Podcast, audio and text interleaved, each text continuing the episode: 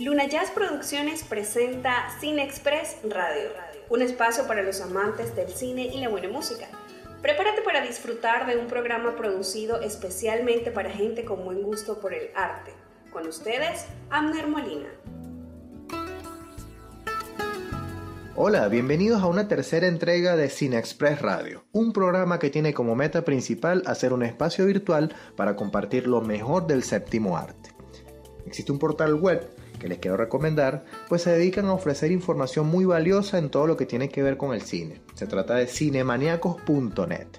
De allí hemos eh, extraído dos anécdotas que queremos compartir en este día. La primera se trata de la película ¿Quién engañó a Roger Rabbit?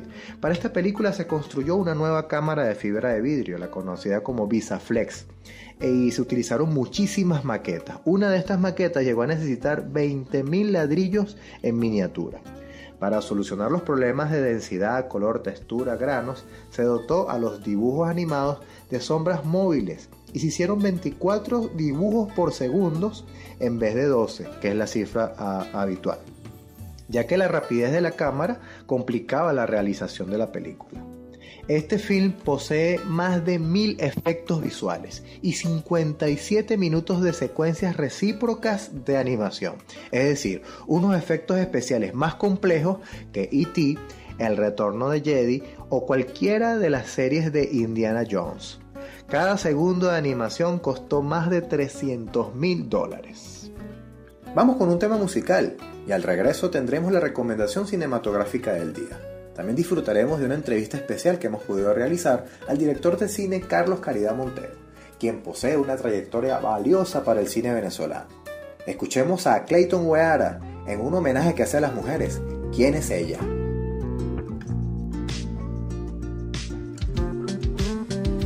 ¿Quién es ella? Recostada en la puerta y de vestido escena ideal, fotografía, mirando el infinito sin preocupación. Será una fiesta, porque si eso es, ella es mi dueña. Hablo con otros, pero ella es mi dueña. De mi mirada no la puedo evitar.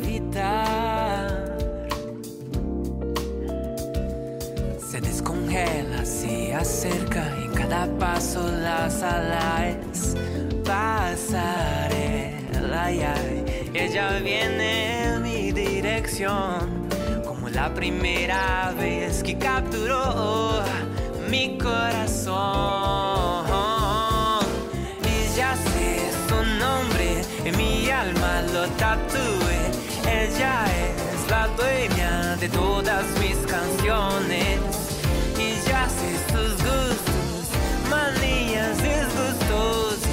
no es la primera vez que nuevamente me enamoraré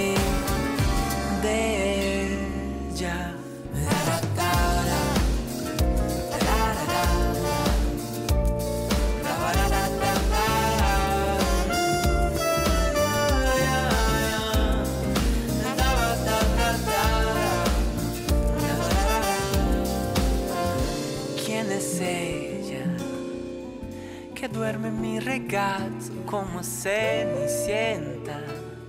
Refrega sus piecitos, es tan bella. Y cuando está molesta, le gusta alegar, complicar, bla bla bla bla bla bla. ¿Quién es ella? Que me hace recordar que el tiempo es corto. Después me hace olvidar que existe el tiempo Recuerda que vale, vale la pena trabajar. Se descongela, se acerca y cada paso la sala es pasarela. Y ella viene en mi dirección como la primera vez que capturó mi corazón.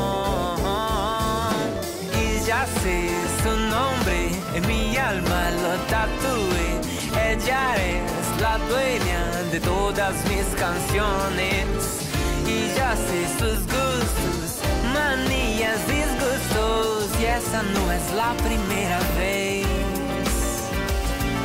que nuevamente me enamoraré.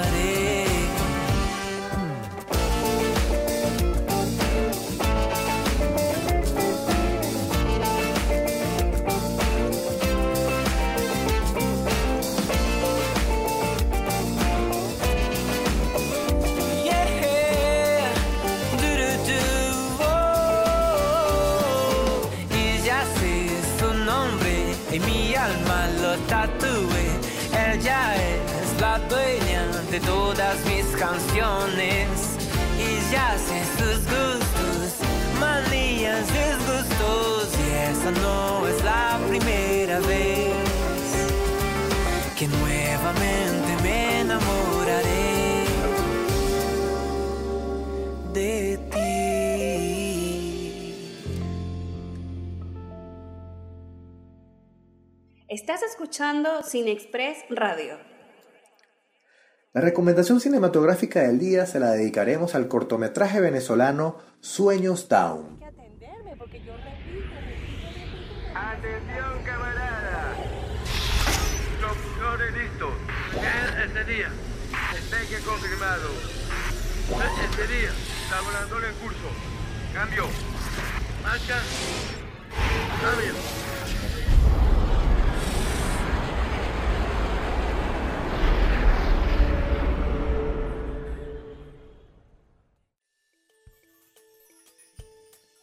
La historia busca sumergirse en el mundo imaginario de estos dos jóvenes, en un universo que no los comprende, que los juzga y rechaza, y en su condición especial tratan de vivir entre personas que no entienden dicha condición, y son objetivos de burlas y de juicios de valor.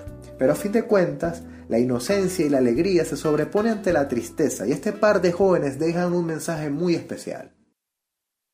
Solo quisiera saber, para por mis velos, dejan una parte del cielo el delito de nacer, que además os pueda ofender para castigarme más.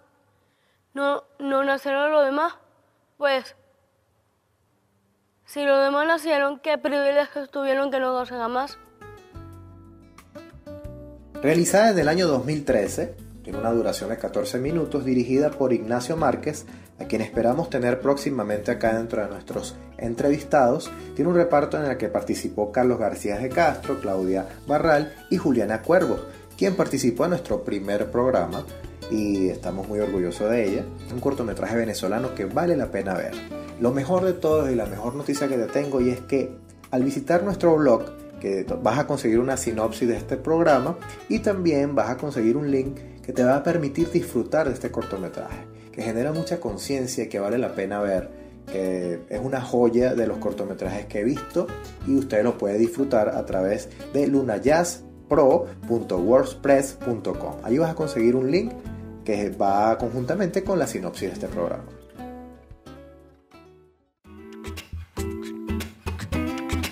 Síguenos por Twitter e Instagram por arroba lunajazzpro Puedes escribirnos al correo electrónico lunajazzproducciones.gmail.com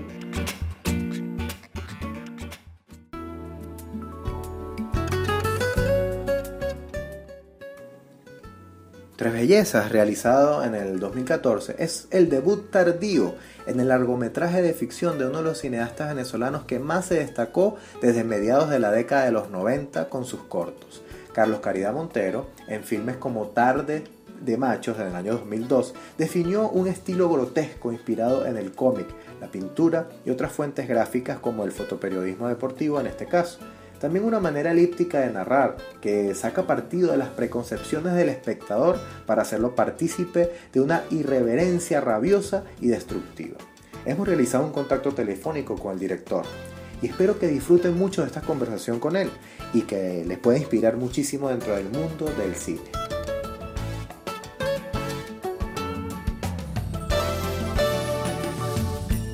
Bueno, bienvenido Carlos a este programa, a este tercer programa de Cine Express Radio. Para mí un placer tenerte entre nosotros y bueno, me encantaría comenzar con una pregunta bien, bien especial. ¿Por qué eres director de cine y no abogado, ingeniero, doctor, alguna otra profesión? Bueno, eh, eso tiene que ver un poco con mi educación. Bueno, primero ante nada, muchas gracias por la invitación. Eh, yo yo empecé, yo estudiaba en un colegio, estudié un tiempo en un colegio muy particular en Maracaibo, que el Colegio Gonzaga, un colegio de jesuitas, y me tocó en segundo segundo año de bachillerato una, una monja que nos empezó a, a, de alguna manera inyectar el amor por la literatura y por y por, por la narrativa, por contar historias, desde el segundo año de bachillerato. Y desde allí quise ser eh, eh, director, no, quise ser escritor siempre, porque el tema del cine lo, lo veía muy lejos de mí, o sea, me sentía que no tenía eh, manera de llegar a estudiar cine, no había escuelas de cine en Venezuela y afuera era demasiado caro, yo no iba a poder nunca llegar a hacerlo. Pero luego al salir de la Universidad del Zulia, estaba, recién saliendo de la Universidad del Zulia y trabajaba en un diario y vi un anuncio en un periódico donde donde anunciaban la apertura de la Escuela de Cine de San Antonio de los Baños en Cuba y buscaban becarios. Por supuesto, vine a Caracas, presenté el examen y quedé. Y allí arrancó. aquello que yo había pensado que no, iba a conseguir nunca, lo conseguí básicamente casualidad, porque fue un día que vi el anuncio de casualidad. Excelente. Bueno, yo soy de los que creo que las casualidades no existen. Yo creo que el destino estaba allí jugando, eh, haciendo de, las suyas contigo. Es probable, es probable. Sí, es probable. Pero aparte de todo eso, desde que era desde que era muy joven ya quería hacer cine, me amaba este, la narrativa audiovisual, la, y, la, la, experiencia comunal de la sala, todas, todas esas cosas me fascinaban, ¿no? Desde muy pequeña. Pero bueno, lo veía muy lejos de mi destino. Ah, lo veías lejos del destino. Sin embargo, eh, puede ser una película el causante de esa inspiración para, para llegar al cine. Mm, no exactamente, más que una sola película, en realidad era el espectáculo de ver, de ver una pantalla enorme y que estuvieran contando una historia en ese en esas dimensiones. Por supuesto, hubo películas que desde niño me marcaron. O sea, yo soy de la generación de la Guerra de las Galaxias, ah, la primera entrega. Entonces, yo recuerdo haber visto la Guerra de las Galaxias y al otro día pensar esta película o esta experiencia que yo viví anoche la voy a recordar toda mi vida. Y mira, todavía me acuerdo de ese momento que estaba sentado en el jardín pensando en la película que había visto. Ah, muy bien, muy bien. Hermano, ¿cuál es la fuente de su inspiración para crear? Eh, yo, primeramente, observar cosas en la vida, este, pensar en ideas, ¿no? Pensar qué pasaría si okay. tal, sucede tal cosa, ¿no? Y siento que las, las grandes referencias de, todo lo que tiene que ver con mi carrera, con mi carrera audiovisual, vienen de la literatura, precisamente por eso que te estaba contando. Yo me inspiro más en cosas que he leído que en películas que he visto. Muy bien. Por ejemplo, para Tres Bellezas, yo, yo me, inspiré, más en cuentos de humor negro, de la literatura ya como tal, que en, un, en otra película. O sea, yo lo encuentro más referencia a un autor americano del siglo XIX, de finales del siglo XIX, principios del, del XX, que se llama Ambrose se llamaba Ambrose Bierce, yo encuentro más cercano, Tres Bellezas, el tono de humor negro Tres Bellezas, a ese escritor que a cualquier otra película que se haya hecho. Entonces muchas de mis referencias son literarias, porque toda la vida he leído todo lo que me cae en las manos. Pero esa es la magia, la magia del cine tiene esta posibilidad de que te puede inspirar desde, la pintura, te puede inspirar desde la lectura, te puede inspirar desde la música, entre, otras cosas. Bueno, mira, según tu criterio, ¿qué se denomina como un buen actor? Mira, a mí me parece un buen actor aquel que no demuestra su técnica, que no, que la técnica, la actuación no está en primer plano, sino que está el personaje, donde él desaparece completamente detrás de ese personaje, ¿no? Por supuesto, uno de los grandes actores es Gary Oldman, ¿no? Que a mí me ha parecido siempre espectacular. Sí, cómo no. Espectacular su trabajo, básicamente porque él desaparece detrás de los personajes. Sí. Tú ves a Gary Oldman haciendo el Sid Vicious y es Gary Oldman eh, interpretando Sid Vicious, pero es Sid Vicious. Lo ves haciendo eh, el, JFK, ¿cómo se llama el personaje que mató a, a Kennedy? Eh, Dios. Exactamente, lo ves a como E incluso cuando Gary Oldman interpreta un personaje de ficción, que no existe en la realidad, que no tiene ninguna referencia real, como el, el comisionado Gordon en, en Batman, no puedes ver a otro actor interpretando al comisionado Gordon a partir de que lo interpreta, porque lo dotó de una, una manera increíble y, y es, ya es el comisionado Gordon, no es Gary Goldman. No es Gary Goldman, sí. Esa es la magia de, de, de, los personajes y de los actores. Bueno, una pregunta adicional sería, si pudieses retroceder el tiempo, ¿en cuál época del cine te gustaría vivir? Me hubiera gustado vivir eh, la década de los 60, finales de los 70, 60, comenzó en los 70, en Estados Unidos, por supuesto. Sí. Cuando el director era la cabeza del proyecto y hacían películas tan arriesgadas eh, que muchas veces, bueno, no les importaba la taquilla, ¿no? En esa época donde se pudo haber hecho Apocalipsis Now, que es una película que de otra manera no se hubiera hecho. Esa es la gran, la gran, la gran, porque era una época de locura, una época de creatividad, una época donde no había límites y lo que importaba era lo que, lo que se plasmaba y cómo se plasmaba en la pantalla y no los beneficios económicos que podías tener de eso, ¿no? Claro. La gran época del nuevo cine americano, que llaman. Sí, sí, exacto. Bueno, muy buena respuesta. Mira, ¿existe alguna película que te defina como persona? Hay varias, hay varias. A mí me gusta mucho el cine de Woody Allen, precisamente porque lo consigo también muy cercano a la, a la literatura, ¿no? Ah, sí, cómo no. Este, de hecho, Woody Allen ha dicho que él es más un, un escritor frustrado que un director. sí. Este, sí, eh, Woody Allen, eh, pero como película, película, yo creo que, que te puedo mencionar eh, es que son demasiadas. Sí, son claro. demasiadas. Esta pregunta cuando se la hago a algún director o algún actor, de verdad que no me tienen una respuesta. Y, y creo que es válido porque no, no creo que uno se pueda identificar con una sola, pero no sé si existe alguna relevante que te pueda, que puedas recordar en este momento. Hay películas que me han marcado, bueno, después en, en años posteriores, ¿no? Cuando estudiaba cine vi um, Goodfellas Muy bien. y pensé si hay alguna vez, si alguna vez llego a hacer una película, me gustaría que fuera tan buena como esta, ¿no? Porque tenía una energía electrizante y no se me olvida el comienzo de esa película, cuando el, el, el protagonista dice, desde que tenía uso de razón siempre quise ser un gángster. Es una, un gran comienzo para, para una película. Claro. La entrada te dice exactamente, vas a ver una gran historia. Sí. Y esta es una película que me marcó como estudiante, pero también me marcó Stranger Than Paradise de Jim Jarmusch, Muy que es bien. una película que hizo Jarmusch en 1986 en blanco y negro, con la película que le sobró a Wim Wenders del estado de las cosas.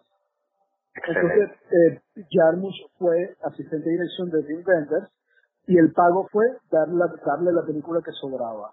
Y él Wow. con esos pedacitos de película hizo Stranger Than Paradise, donde cada escena es exactamente del largo del pedacito de película con que podía filmarla.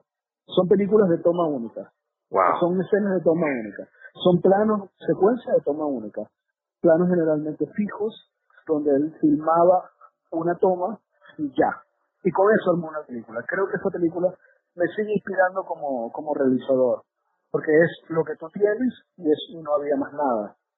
Y pronto yo quisiera hacer una película así. Wow, excelente, muy bien. ¿Existe algún proyecto del que nos podamos ir enterando o eh, puede ser secreto?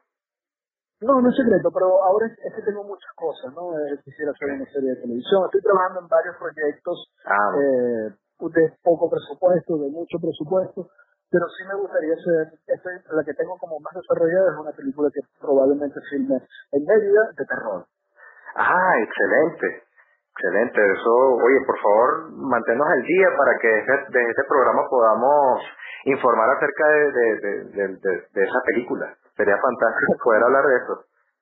¿Cómo no? ¿Cómo no? Sí, sí, muchas gracias. Estaremos en contacto. Claro que sí, mire, y para finalizar me gustaría hacerte una pregunta. ¿Es posible hacer cine en Venezuela en este momento? Sí es posible, pero tenemos que cambiar los paradigmas de cómo se hace el cine y qué clase de cine queremos hacer. Y no solamente es un problema de Venezuela, es un problema mundial, del cine mundial. Eh, los espacios para que el productor reciba dinero a partir de, la venta de su película o de la exhibición de su película se están cerrando, se han cerrado mucho. Y, y es curioso porque además a la par ha habido un abaratamiento de los costos de producción de las películas se ha democratizado, se han democratizado las herramientas con que, con que hace cine. Lo que no se ha democratizado es la forma de hacer cine. Sino haciendo cine como si fuera en los años 30, con una estructura de rodaje, como si la, si la cámara fuera enorme y además fuera en, en celuloide. Y ya eso no existe, en realidad las cámaras son muy pequeñas, que caben en el bolsillo, y no hay celuloide, no hay película, es video digital. Entonces tenemos que cambiar el paradigma, saber que el cine se está, se está acercando a, una, algo que dijo eh, François Truffaut hace 40 años. François Truffaut hace 40 años dijo que el cine del futuro iba a ser un cine personal e íntimo, donde el realizador iba a contar su vida, un viaje, eh, su experiencia en el ejército, el rompimiento de un, noviazgo, de un noviazgo el, el, nacimiento de un hijo, y que esa película la verían tantos amigos, tantos espectadores como amigos tuviera el realizador.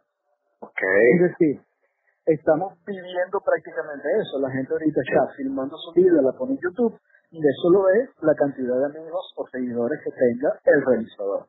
Tenemos que meternos en la cabeza que el cine es eso que estamos haciendo ahora. No lo que se hacía hace casi un siglo.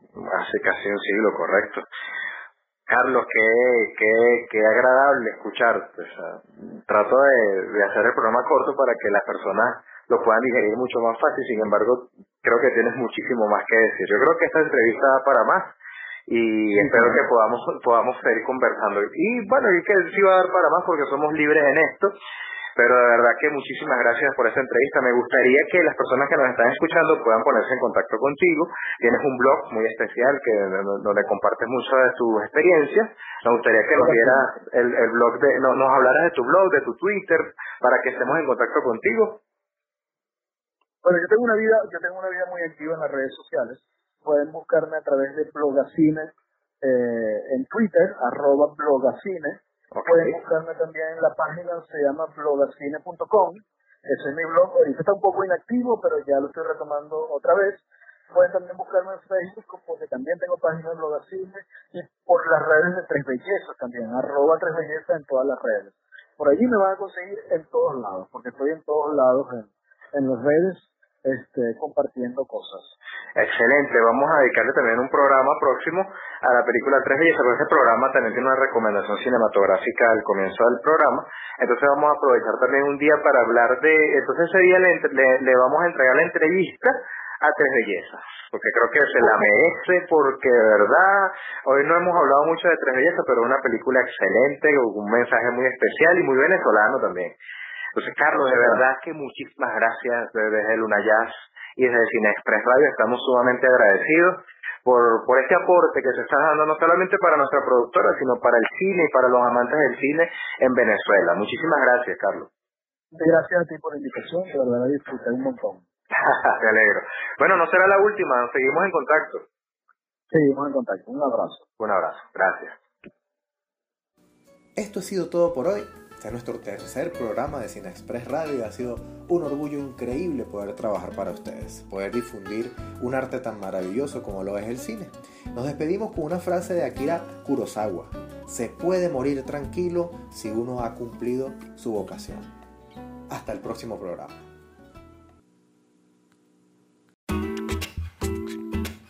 Muchas gracias por escucharnos. No te pierdas nuestra próxima transmisión.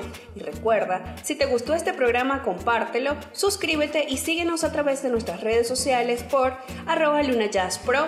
Cine Express Radio es un programa exclusivo de Luna Jazz Producciones.